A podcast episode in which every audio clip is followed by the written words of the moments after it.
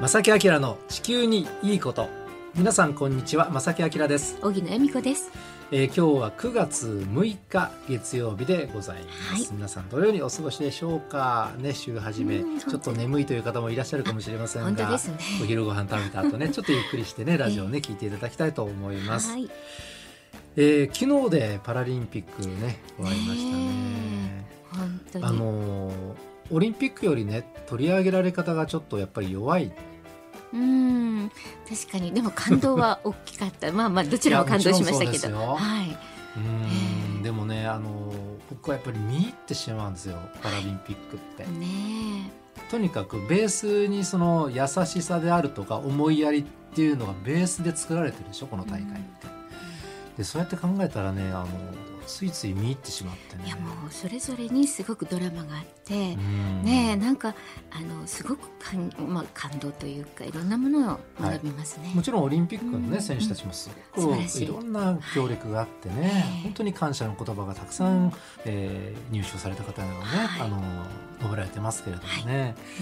まあその大きなねスポーツの祭典が終わったとでもまだまだコロナ禍の中ということえなんですけれども、うん本当に。そはんな中でも、えー地球環境はどんどん残念ながら悪化し続けてると、い。えーこれまあありますのでそうでえすねー今日もしっかりとそのあたりねお伝えしたいと思います。はい。この番組は公益財団法人兵庫環境創造協会の提供でお送りします。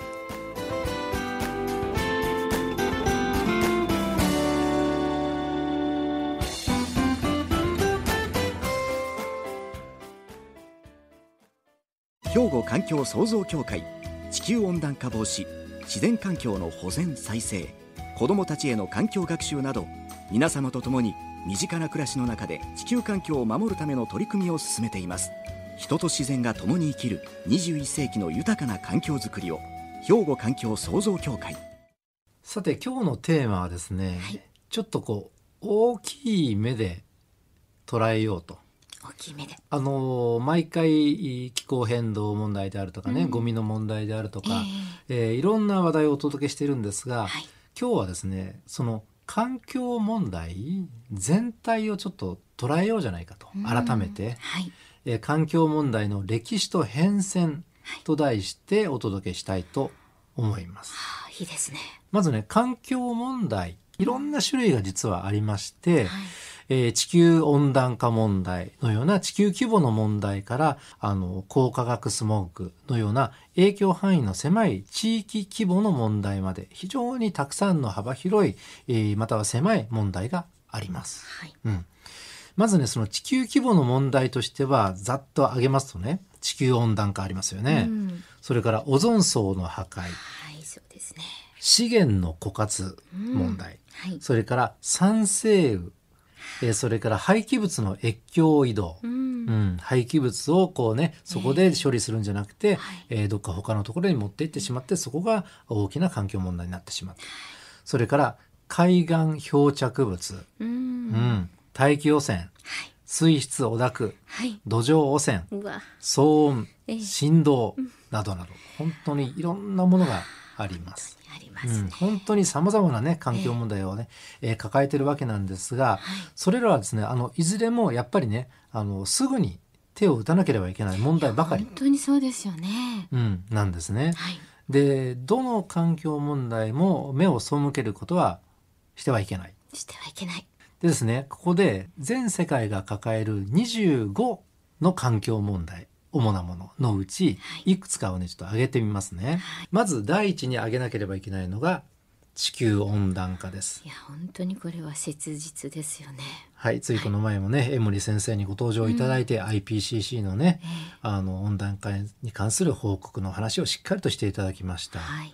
うん、地球温暖化っていうのは原因は僕たちが出す二酸化炭素などのお温室効果ガスはい。ですよねええ。それがどんどんどんどん大気中に溜まってしまってうん、地球全体の温度が上がりつつありますよと。この地球温暖化についてはこの番組でも何回となく取り上げてね、あの大きな問題として、割と認識されている方もだいぶ増えてきているかなというふうに思います。まだまだこの番組でもね新しい情報どんどんお届けしようと思いますが、はい。でもう一つこれは皆さんどのような思いでしょうかねオゾン層の破壊うんという問題があります。ええよくねオゾン層破壊と地球温暖化とごっちゃになってる方がたくさんいらっしゃいますいやこれちょっと分かりにくいというかそうなんですね地球温暖化とは直接的な関係がないというかね別問題として捉えるべきものなんですけれどもはいもともとその温暖化も大気の話なんですけどもオゾン層も大気中に存在する薄い層なんですね。でそこにオゾンという物質がたくさん含まれ含まれていええてはいこのオゾン層があることによって太陽からやってくる有害な紫外線うをその層が吸収してくれてるんですよ。ねなので地球環境をいい感じで守ってくれてるんですねオゾン層っていうえのは。はいこれに極端に言いますとそのオゾン層に穴が開いてしまうとオゾンホールという言葉がありますけどもね、はいオゾン層に穴が開くと有害な紫外線が直にこう地上に降り注ぐので、うんあの皮膚がんが起こりやすくなったりとかね,、ね皮膚の弱い方はねもちろはんいシミとかうもんひどくなると。で他にもまだもありますよ例えば酸性雨問題、あ砂漠化、えそれからまあ森林破壊海洋汚染、うん海洋ゴミ問題この辺りは、えー少し前にも取り上げましたけども、そうですねマイクロプラスチック問題とか、はいえー海に、その自然に帰らないプラスチックがどんどんどんどん流れ込んでしまってね、それがちっちゃい粉のようなものになってしまって、はいえー魚が取り込んでしまって、うん最終的には、えー人間がその魚を食べて、えー健康健康被害を及ぼすんじゃないかと今言われています。ねえまあ、まだまだありますよ人口爆発問題ね、えー水資源の問題であったりとか、食料問題これ人口が増えることによって引き起こされますよねえ、えもうちょっと大きなえー問題から言うとエネルギー問題も大きな環境問題の一つになってますよね、はい化石燃料をどんどんどんどん使っていっていいんでしょうかと、ねえねまあ、それからまあ騒音問題とかね大気汚染などなどたくさんあります。本当にたくさんありますね。うん、でこうやって見ますとね、まあ、ざっと主なものを挙げましたけども環境問題の多くは大体ですね人為的な要因が多いです人によって人そうそ間う活動によってっていう人ことですよ間ね。活動によってはい。なんですよね。だからといってじゃあどうどうすんだ、その人間ってやっぱり人口はねあるところではどんどんどんどん増えていて地球全体としては人口増えてますから、はい。うん、全然こういい方向には好転していかないいい方向には向かっていかないと。うん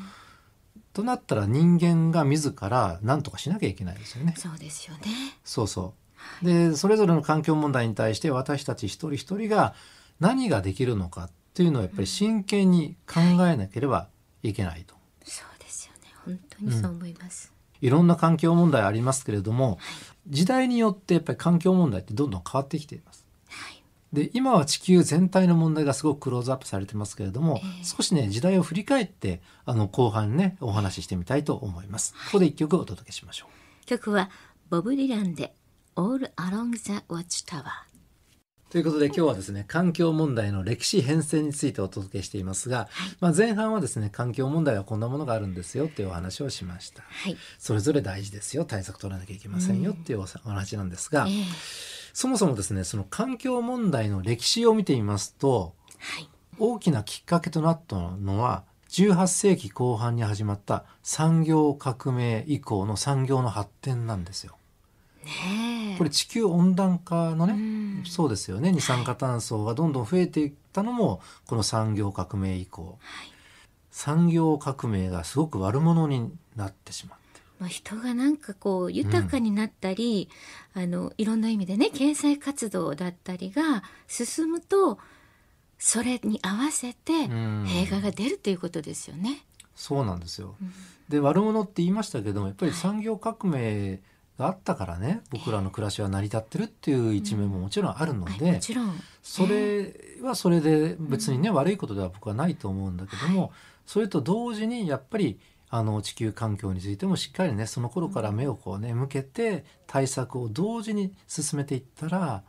よかったのになと、うんえー18世紀後半に思いを馳せるとですね、 はいそう思うわけなんですがそういうことですねまあまあそうなんですね、うんあのきっかけとしては産業革命以降の産業の発展、えー石油石炭などの化石燃料を大量に消費しながら活動の範囲を拡大して人口の増加大量生産大量消費に象徴されるような社会経済システムができてしまったと。その結果として自然環境に対して排気ガスそれから排水などによって大量の負荷を与えて環境問題が起きてしまったと。でねこれ年代別に見ますとね結構うまく分けられるんですね。うんまずね産業型郊外の深刻化という段階があります。これいつかというと1950年代から1960年代うんこの辺りですね。で日本国内で環境問題が注注目されるようになったのは戦後の高度経済成長期なんですね。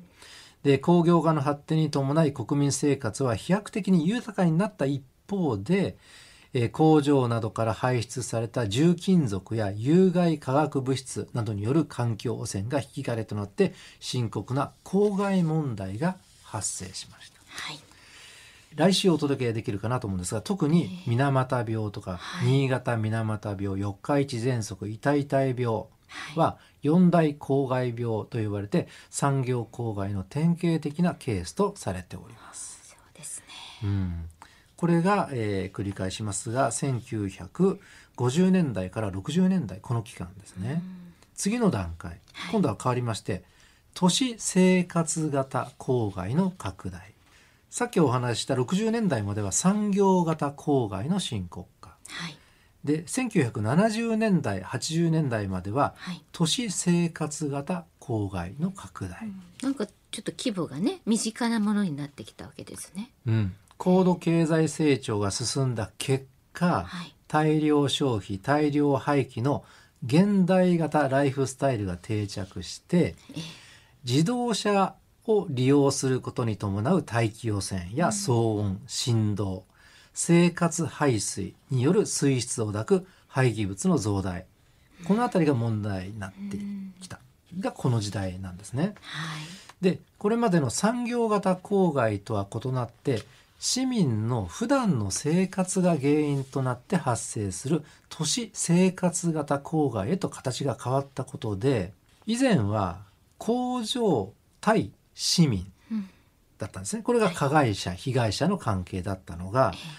この段階1970年代になると市民自らが被害者でもあり加害者でもあるうんということなんですねというようにこう問題構造が変化しているんですね。うんこのように認識ねうん改めてするとあなるほどなって思いますよ本当でね。すねうん、でさらに時代が進みまして今度は1980年代から現代に至るまでこれはくくるとしたら地球環境問題への注目と、まあ、地球全体の環境問題への注目はいですね。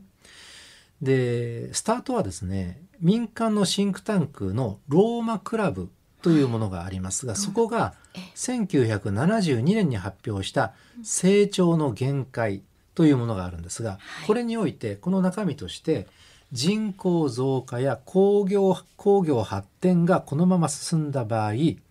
地球上の天然資源が枯渇し環境汚染が自然の持つ容量を超えて進行すると警鐘を鳴らしました民間のシンクタンクローマクラブが。うんでこれが大きな、えー契機となって国際的に環境問題が注目されるようになったと。なるほどうんでその後1980年代になりますと地球温暖化問題とオゾン層の破壊という2つの地球環境問題が特に注目されるようになりました。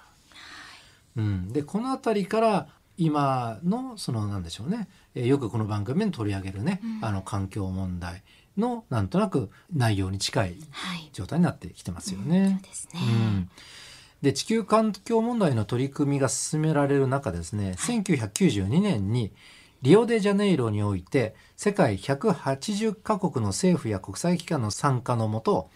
国連環境開発会議地球サミットこれが開催されました。されましたうんはいでこの中で地球環境問題に関するさまざまな合意形成が進められて特に持続可能な発展を実現していくために必要な行動原則を示した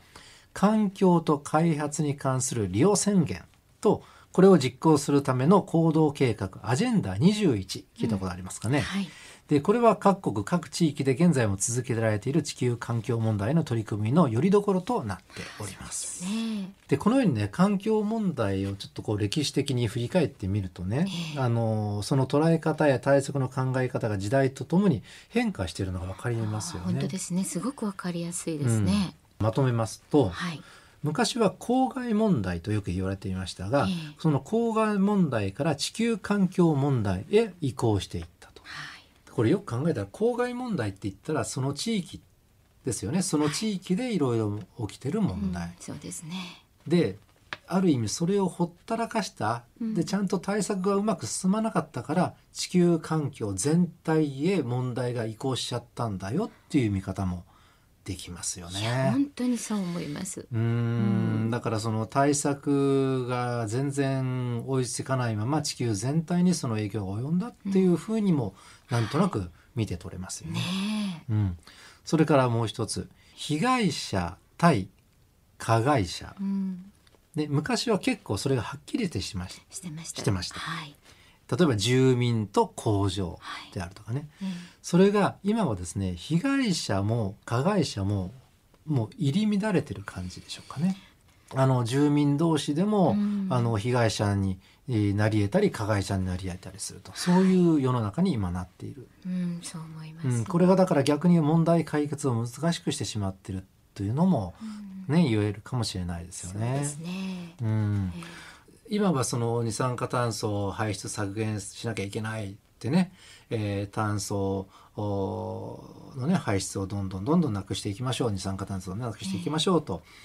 いう動きがありながらやっぱり便利な暮らしを求めてえ一個人であっても被害者であったり加害者であったりするわけですよね。ええだからそれはやっぱり意識をどんどん変えていかなければいけないえう。んでそうすると自分でその問題を解決する当事者になり得るしはい、で加害者だけどやっぱり解決する当事者にもなり得るというね、そうですね、うん、それはそっちの方向にどんどん行かなければいけないですけどうも、んうん、そういう今は時代になってるだなと。ね、うんそう思います。その地域だけで、まあ、いわゆるはっきりした加害者がいて被害に遭ってる人がいて、うんやっぱり加害者っていうのはなんとかそれを小さなものに抑えようとか隠そうとかなくそうとかっていうの中に少しちょっと歪んだものがあって収まるに収まらなくって広がっていっちゃって、もん大きな問題になっちゃった。でもそれはそそこで終わらずにやっぱり被害者の人もあの何かになっても自分たちも知らない間に何かこう成長とともにです、まあ、社会の成長とともに、うんあの知らぬ間に何かやってることがその環境性になっていってるっていうかなんかこれ知らないことがどんだけ怖いことかっていうはい結果のような気もします。あのー先ほども少し言いましたけども普通の生活僕らが普通に毎日毎日毎日毎日送ってる生活は、どっかが犠牲になってるということなんですよ。ねえなんかだから広い意味言うと僕たちは加害者でもあるそういうことですよね。ということですよねあの特に近年はその地球温暖化などねあの広域的もう地球全体とか、うんもっと言ったら長期的時間軸としてもね、えええ問題へとどんどんシフトしていっているとえはい改めてこうやってね、歴史を見るとね今がすごく大事な時代であって、はい、えーもっと言ったら今しなきゃ本当にもう間に合わなくなるなっていうことも強く感じますよね。ね、だから振り返りが大事だっていうこともそうそうすごく感あじますの今日は少しね、えーええ歴史的に環境問題を振り返りましたけれどもね、えあの皆さんどのようにお考えでしたでしょうかね、またぜひ皆さんね、えーご感想などお寄せください兵庫環境創造協会地球温暖化防止自然環境の保全再生子どもたちへの環境学習など皆様と共に身近な暮らしの中で地球環境を守るための取り組みを進めています人と自然が共に生きる21世紀の豊かな環境づくりを兵庫環境創造協会えー今日は環境問題をねちょっと振り返りましたなんとなくこう重たいねあのねえ番組内容になりましたけれども、はい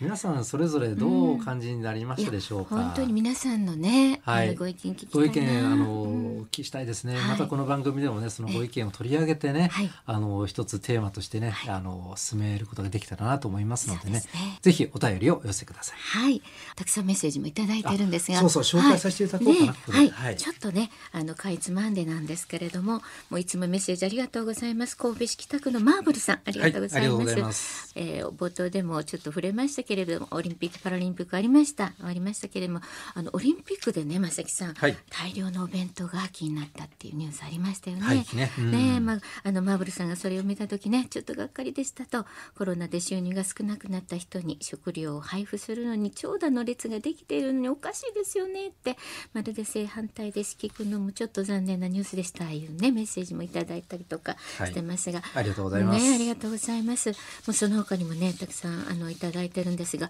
ゴミ問題これについてもいただきましたみんなで真剣に考えていかないといけませんねと私は買い物途中に、えー道端にゴミを見つけたら自分で用意した小さなゴミ袋にあれ入れながら歩いてますという気になってゴミ拾いをしていますという、まあ、そんなメッセージいただきました、んはい、ラジオネームレモンスカッシュさんありがとうございますありがとうございますねええ先日あのまあそういうことがあって買い物途中に老夫婦が私に「いつもご苦労様大変ですねいつも感心してるんやで」とおっしゃってこれはささやかなプレゼントと言いながらティーパックのコーヒーとリンゴをそれぞれ3つずついただきましたって言ってねそういうのを見てくれてる方いるんですね嬉しかったですというメッセージもいただいてますが、はい、ありがとうございます。いや、こんな風に皆さんからもね、メッセージいただきたいんですけれども、なんと抽選で防災グッズプレゼントもしています。毎月1か月ごとにね、はい抽選で5名様ということで防災グッズそをうなんですプレゼントしておりますがはい、あのこのラジオネームレモンスカッシュさんはじめ5名の皆様にプレゼントしたいと思います。はいおめでとうございますはおめでとうございます。今月も、あの1か月のくくりでね5名様、えー防災グッズプレゼントさせていただきますのでね、はいどしどしお寄せください宛先はこちらになります、はい、おはがきお便りの場合は郵便番号六五零の八五八零ラジオ関西正木明の地球にいいこと。ファックスでは零七八三六一の零零零五メールでは正木アットマーク j o c r ドット j p こちらまでどしどしお寄せください。はい、お待ちしておりす。ます。ということで、正木明の地球に行くとは、今日はこの辺でお別れいたします。ご案内は正木明と、小木野恵美子でした。それではまた来週。さよなら。この番組は公益財団法人兵庫環境創造協会の提供でお送りしました。